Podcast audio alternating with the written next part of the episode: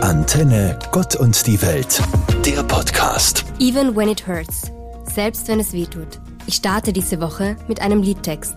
Musik verstärkt ja bekanntlich oftmals unsere Gefühle. Die Texte, die wir dann immer wieder und wieder hören, können manchmal einfach an uns vorbeiziehen oder wir hören es genau deshalb, um sie noch mehr zu spüren. Rund um Ostern setzen sich Christinnen auf der ganzen Welt besonders damit auseinander.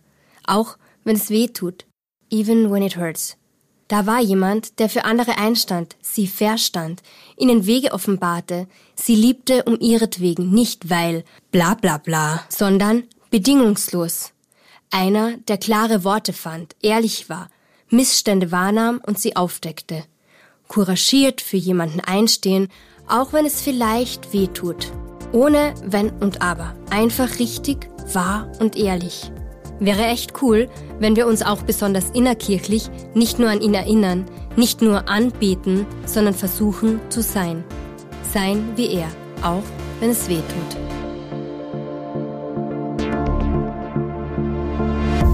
Ob man glaubt oder nicht, alles gut, alles okay, schicke ich gerne voraus.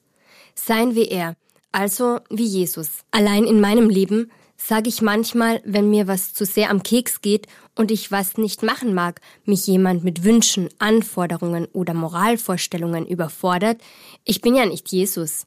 Klar ist das echt ein hoher Anspruch, aber warum nicht? Wir versuchen ständig größer zu werden und uns zu optimieren. Unsere Körper, unsere Häuser, unsere Technologie. Warum nicht auch unser Inneres optimieren? Er arbeitet am Miteinander, an Beziehungen, an Liebe und Freundschaften. Es gab immer wieder welche, die wie er sein wollten.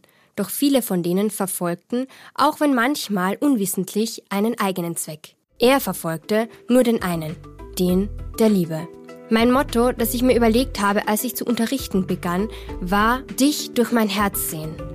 Ich wünsche mir diesen Filter für meine Kinder, für mich und für alle, die mir begegnen und denen ich begegne. Vielleicht ist das ein kleines Stück von dem, was The One and Only damals vorgelebt hat. Only Love, no excuses.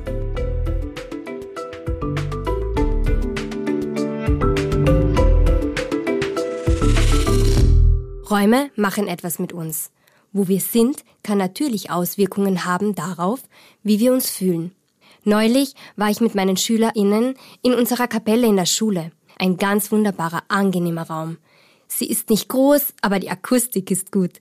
Zwei Holzbänke sind zu einem Halbkreis geformt und in der Mitte steht ein Holztisch, auf dem eine Bibel liegt und eine Kerze steht. Einladend und nicht überfordernd. A place to be. Nein, ohne Spaß. Wirklich ein Platz, an dem man einfach sein kann. Genau das habe ich vor kurzem gespürt im Gespräch mit meinen tollen SchülerInnen. Ich habe dieses tiefe Glaubensgefühl, obwohl ich mich als Religionslehrerin als durchaus spirituelle Person beschreiben würde, auch nicht ständig. Aber an diesem Tag wieder. Solche Momente fühlen sich so an, als könnte man sie nicht selbst hervorrufen. Sie passieren einem durch die Begegnung mit anderen. Wir hatten so eine schöne Ehrlichkeit im Raum, Musik, die Gänsehaut machte, Dankbarkeit, Traurigkeit, Vertrauen, Glück und Gebet. Das ist auch etwas an Religion, das ich mag dass man nicht alles planen kann und muss, sondern manche Dinge einfach passieren, wenn man bereit ist, sich auf sie einzulassen.